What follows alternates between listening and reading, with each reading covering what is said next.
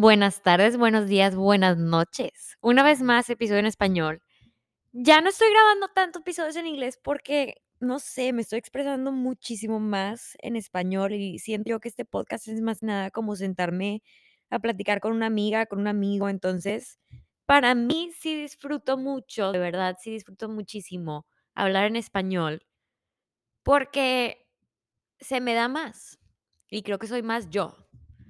Puede que grabe un episodio en inglés después, no lo sé, pero por ahora seguimos en español. ¿Y cómo estamos? ¿Y qué dice el público de cómo estamos? Déjenme les digo. Yo la verdad, miren, subidas y bajadas. ¿Cómo, cómo les voy a decir que pura subida? Y la verdad es que no, no ando de pura subida. He estado, yo creo que con muchas diferentes dinámicas en mi vida personal, ¿verdad? Por un lado estoy muy feliz, pues ya saben, con todo eso de mi relación nueva, estoy trabajando, estoy en mi depa, tengo mi gatita, estoy muy bendecida, dentro de todo estoy muy bendecida.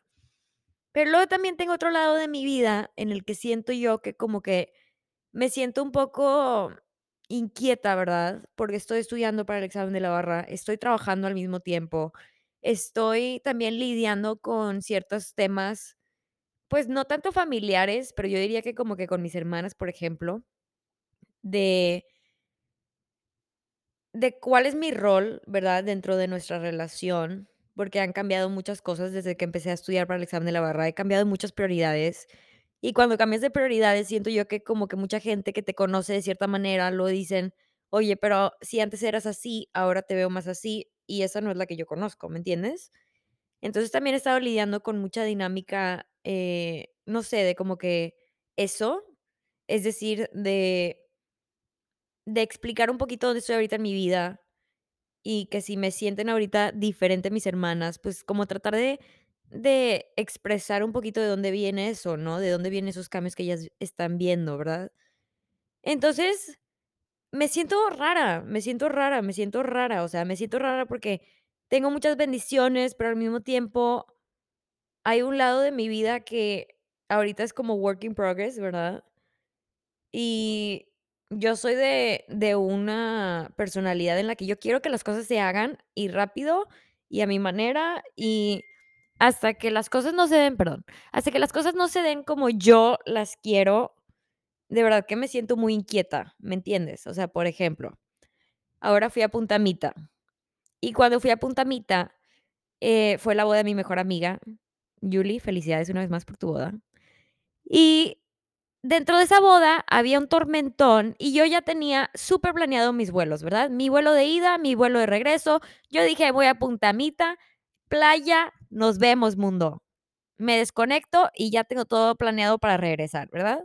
Entonces, yo empiezo un nuevo trabajo, y le digo a mi jefe: "Gracias, muy bendecida, pero sí tengo esta vacación". Me dice: "No hay problema, ¿cómo no? O sea, ¿sabes? Disfruta y nos vemos cuando regreses". Y yo: "Guau, qué buena onda". Entonces, yo me voy a Punta Mita y estando en Punta Mita, literal en la boda, la boda fue un sábado, imagínate. Sábado por la noche, yo disfrutando la boda y pum, me llega un correo de American Airlines que decía: "Tu vuelo fue cancelado".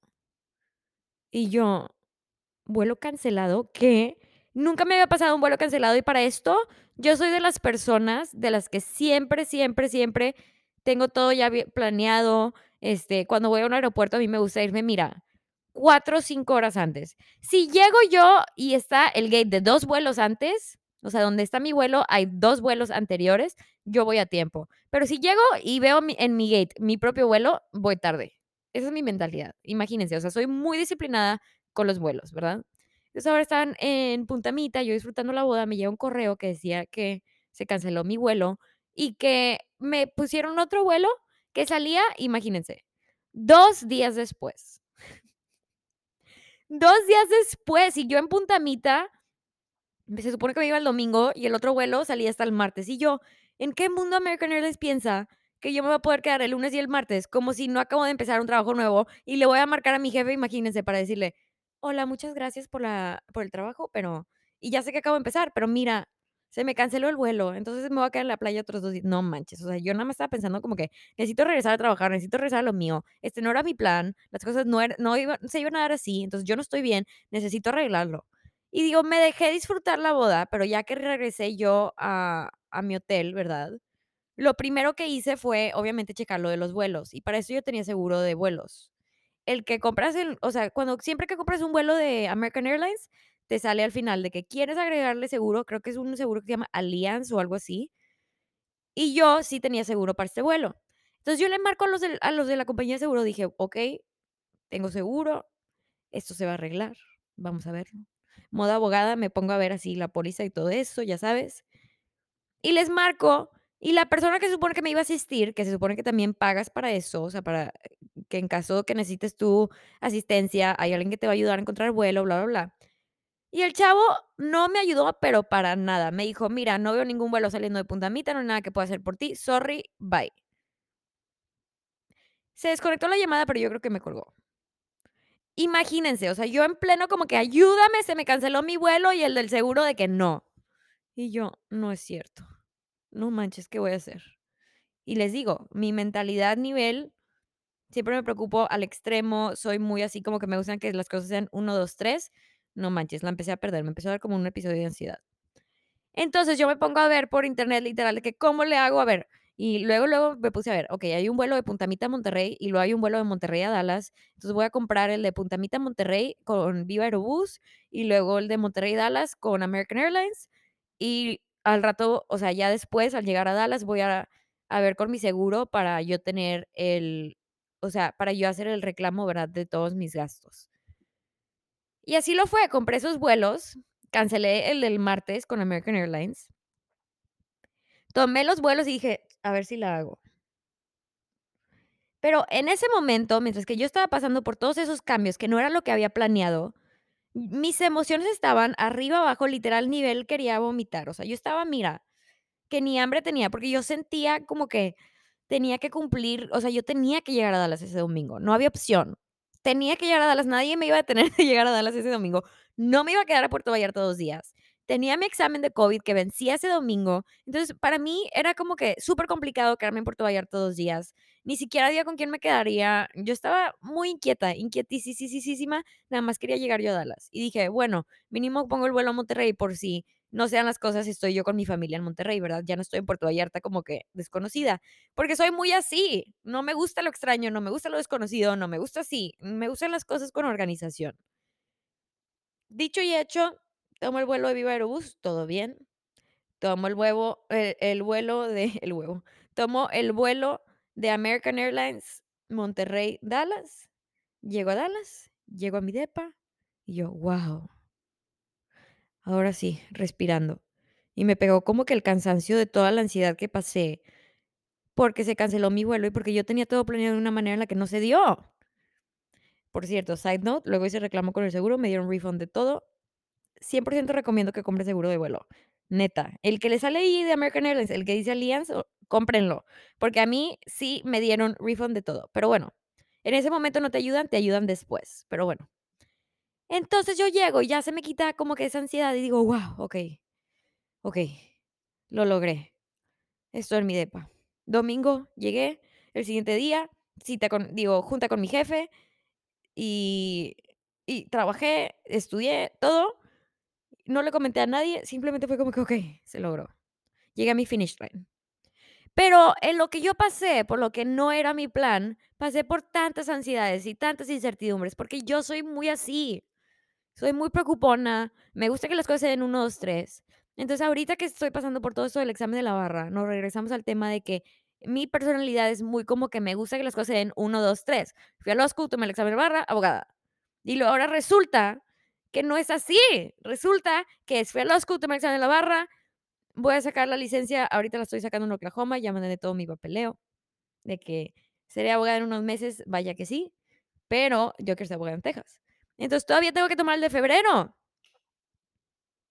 No es 1, 2, 3, es 1, 2, 3, 4, 5, 6, 7, 8, 9, 10 antes de llegar a mi finish line.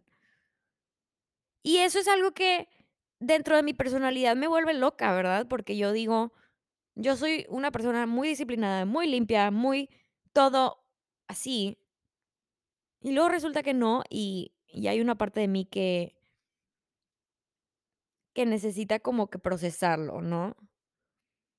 Y en lo que lo estoy procesando, la gente alrededor de mí, obviamente, también está teniendo como problemas como identificándose conmigo, porque lo estoy procesando a mi manera, ¿verdad? Entonces, hay veces que no quiero contestar mensajes, y hay veces que puede que grabe un podcast, pero no te estoy contestando tu llamada. Y hay veces que estoy estudiando y no le estoy contestando a nadie, o como que así empiezo yo a nada más enfocarme en mí, en mí, en mí, en lo que yo quiero ser, porque como que necesito ahora como nada más pensar en mí por un momento, ¿no? En cómo voy a hacer esto y cómo me siento mejor yo y, y cuidarme yo. Y luego llega un punto donde, por ejemplo, mis hermanas sí me dicen de que Regina, es que se te, se- te estamos sintiendo muy egoísta, te estamos sintiendo muy enfocada en tu mundo. Y se pone complicado porque de cierta manera tú sabes por qué estás haciendo así, ¿no? Porque tú sabes que estás prioriza priori ¿cómo se dice? Priorizando. Le estás poniendo un énfasis a las cosas que tú tienes que hacer, y la gente alrededor de ti como que no no te reconoce. Porque cuando cambias de prioridades, también cambias tu manera de ser, ¿no? Por ejemplo, si una persona es mamá y ahora siempre está enfocando con su en sus hijos, eso también cambia su manera de ser. Si te acabas de casar y ahora estás enfocado como que en el rol de esposo, en el rol de bla, bla, bla, eso cambia tu manera de ser. Y luego ahorita, si yo ahorita ya ya había dejado ir como que un poquito el rol del examen de la barra y luego ahora lo vuelvo a poner, cambio, cambio mucho, porque el entorno de mi vida es alrededor de eso. Entonces se pone muy complicada la cosa y también estoy trabajando y como que estoy enfocada en mí y eso ahorita me está causando muchos problemas familiares, muchos problemas personales. Y lo estoy terapiando y lo estoy trabajando. Y les dije a mis hermanas que lamento si me sienten egoísta, que lamento si me sienten enfocada muy en mí. Pero al mismo tiempo yo también entiendo de dónde viene, ¿verdad? O sea, sé muy claramente de dónde viene, porque yo me veo todos los días, yo sé mis circunstancias, pero ellas no.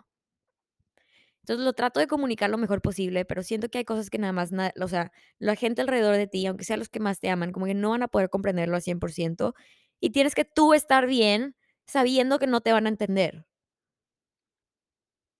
Y eso está bien difícil, porque yo siempre soy de esas personas que me preocupa lo que piense la lo que piensen mis familiares, me preocupa como que no estar bien con todos, ¿sabes? Siempre quiero ser como people pleaser, siempre quiero estar ahí para todos, y siempre quiero ser como que esa roca, y cuando veo que estoy tan enfocada en mí, que la gente como que no me siente así, Obviamente, me duele y me pesa, pero luego tengo que lidiar con ese peso, lidiar con ese dolor y decir: "Tiempo, es que ahorita tus prioridades son diferentes y es completamente válido".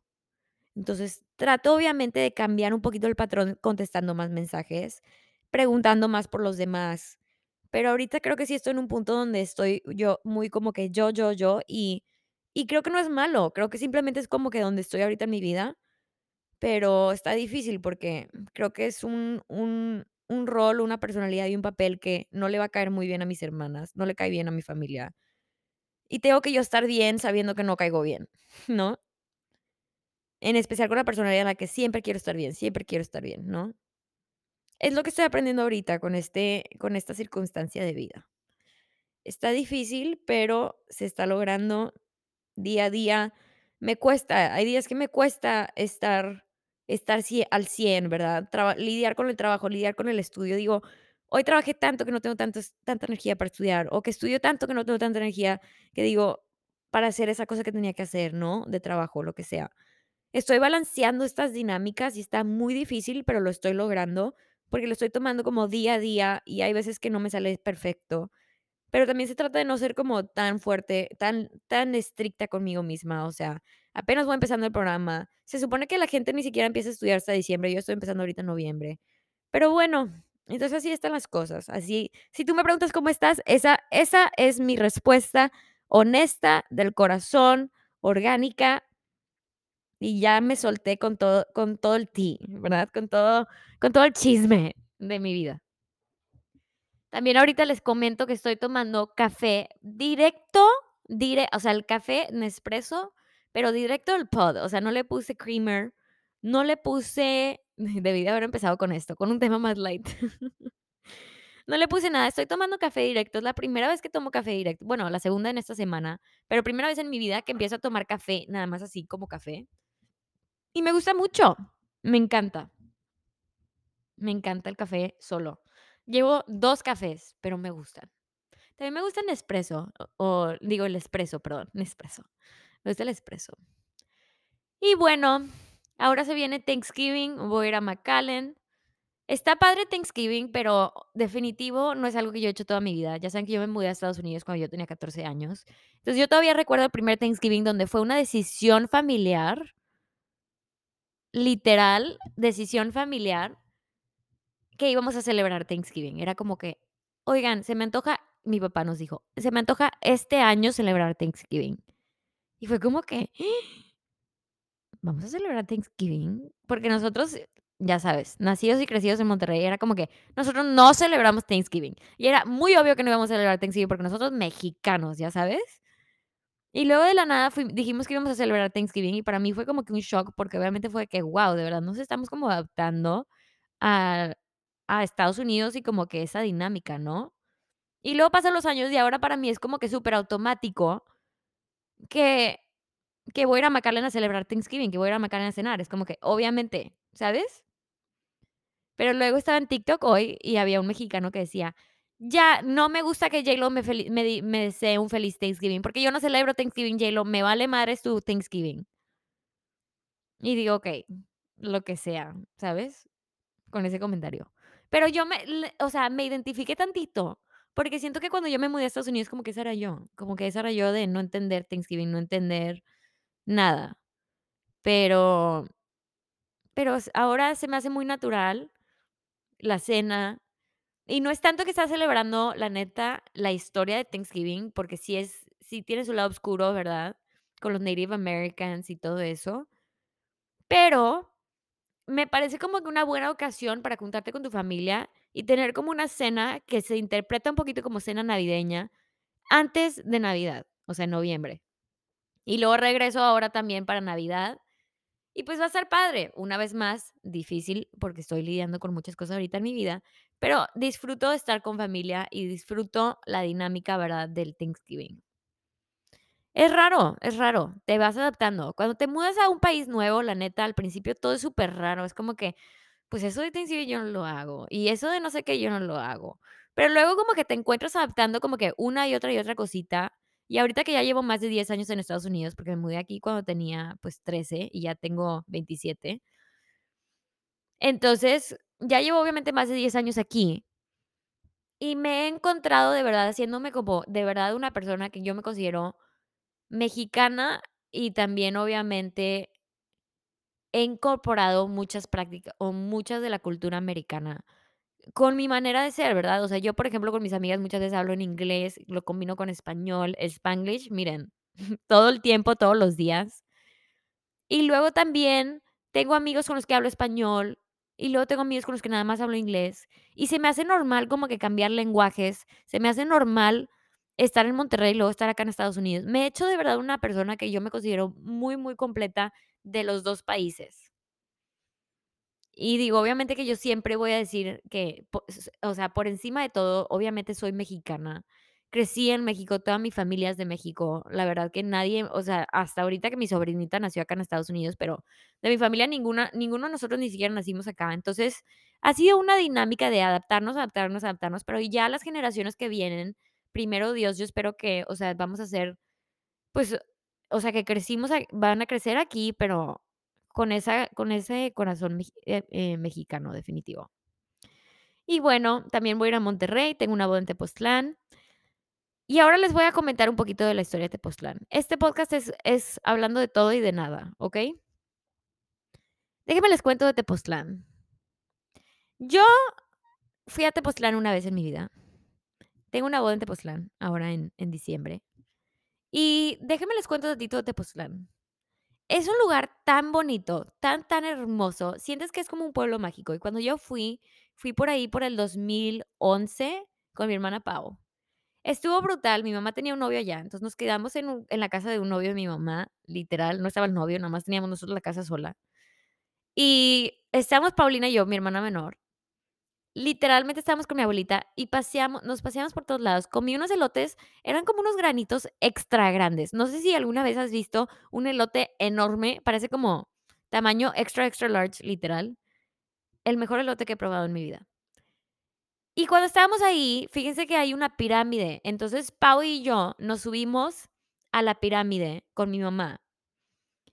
Y, de hecho, empezó a haber como una tormenta, y cuando estaba esa tormenta de la nada, nosotros íbamos subiendo a la pirámide, ¿no? Como que era un bosque y luego ya llegabas a la pirámide. Entonces, cuando nosotros íbamos en el bosque, Paulina y yo bien pilas, mi mamá que se quería morir. Y de la nada se cayó un árbol, volteamos y literal, imagínense un señor árbol se derrumbó en plena tormenta que nosotros decidimos subir a la pirámide. Si me hubiera caído ese árbol, me hubiera muerto. Y hay veces que pienso en eso, pero al mismo tiempo digo: "Ne", o sea, no te dejes ir como que por la idea de lo hubiera. Pero de verdad, si lo pienso, ese árbol me pudo haber matado. Pero bueno, entonces seguimos subiendo, llegamos a la pirámide, estuvo bien padre. Y luego, este, tengo esas fotos, la verdad que yo sí disfruté demasiado Tepoztlán. Bajamos la pirámide, mi abuelita nos esperó abajo, y mi abuelita siempre hace clic con todas las las señoras. Regresamos a la casa donde nos estábamos quedando. Y esa vez de Tepoztlán, lo que más recuerdo es que a mi hermana le dieron piojos. Sip, a Paulina le dieron piojos. Entonces, Paulina de la nada se da cuenta que tenía piojos, porque Paulina siempre fue bien pijuda de chiquita. Y luego yo checo, y también tenía yo. Yo tenía piojos, yo tenía piojos cuando fui a Tepoztlán, tenía piojos, me di cuenta que tenía piojos. Entonces, yo obviamente que empecé como a perder la mente, porque cuando tienes chiquita y te dan piojos es como el fin del mundo, o sea, es de que nunca quieres admitir que tienes piojos. Es como y luego creces y ya hablas con tus amigas adultas y es que: "No manches, yo tenía piojos", y tu amiga es de que: "Yo también tenía piojos", ¿cómo no? Toda la vida. Entonces, es que: "No manches, ¿qué onda?, es que nadie nos contamos que teníamos piojos, pero todos teníamos piojos al mismo tiempo". Es es el secreto de todos que teníamos piojos. No se hagan, no se hagan. Si dicen que no tuvieron, estás mintiendo, o alguien en tu casa tuvo. Pero bueno, el punto es que Paulina se da cuenta en ese viaje a Tepoztlán que tenía piojos. Entonces, yo me voy a literalmente buscar a alguien que me cortara el pelo, porque tenía piojos. Me cortaron el pelo, se los juro, por creo que 25 pesos. O sea, no manches. Salí yo de Tepoztlán, llegué yo con cabello, o sea, pelo hasta la cintura. Se los juro, regresé a Ciudad de México con mi pelo hasta el hombro o más cortito, porque tenía piojos. Se los juro, no puedo exagerar. Y bueno, esa fue la esa ese es mi recuerdo de Tepoztlán. Mi cortada de pelo, porque Paulina tenía piojos, porque a Paulina en algún punto en ese viaje se le subieron los piojos, como siempre se le Paulina era el magneto de piojos, pero bueno. Entonces, ahora voy a regresar a Tepoztlán. Es la única vez que voy he regresado desde la vez que fui con Paulina y me dieron piojos. Toquemos madera de que no me den piojos. Según yo, ya no te dan como adulta, y la verdad, se los prometo por Dios, no me han vuelto a dar los piojos. Se me hace que es más como que de niña adolescente, pero bueno, fingers crossed. Y, pues ya, este, estoy superemocionada para esa boda. Entonces, ahí así es como estoy con mi vida. Ahorita tengo una boda por la tarde, es la primera boda americana porque, este, aunque sí he estado viviendo aquí muchos años, de todos modos no he tenido muchas bodas así que tú digas de que, guau, o sea, todas las bodas que he tenido ha sido de mis amigos mexicanos. Entonces, hoy tengo mi primera bo boda americana. La manera en la que lo lo hacen aquí es de que primero la ceremonia, luego como que un happy hour, luego ya la boda. Entonces, no sé qué esperar, les cuento qué tal está la boda, me imagino que va a ser preciosa porque de verdad que, o sea, la chava que está que se está casando está muy metida en planeación de eventos y así. Sé que va a ser una boda muy hermosa, pero nunca he tenido una boda así americana. Según yo, se terminan más temprano. Estoy usando un vestido con colores más neutros, porque me imagino que no te pones como que el vestido de que rosa, amarillo que te pones para los mexicanos. Y pues, estoy superemocionada, ya me tengo que arreglar, pero quería hacer una pausa para platicar con ustedes, porque siento que cuando grabo para mi podcast es como para como sentarme a platicar con una amiga o un amigo. Entonces, espero que tú estés superbién. Y si tú estás pasando por tiempos difíciles y estás pasando una vez más por esas dinámicas en las que has tenido que cambiar pri prioridades por ciertas equis razón, nada más te quiero decir que es válido sentir que tu identidad está cambiando, y es válido si los demás alrededor de ti también dicen como que: "¿Qué onda? Pero es que tú no eres tan así", ¿verdad?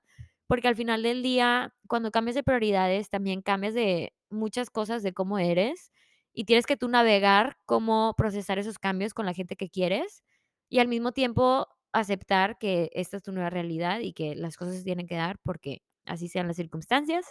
Y bueno, échenle ganas. Estoy superorgullosa de ustedes por haber seguido una otra semana de vida, ¿verdad? Echándole ganas a todo, y los quiero mucho.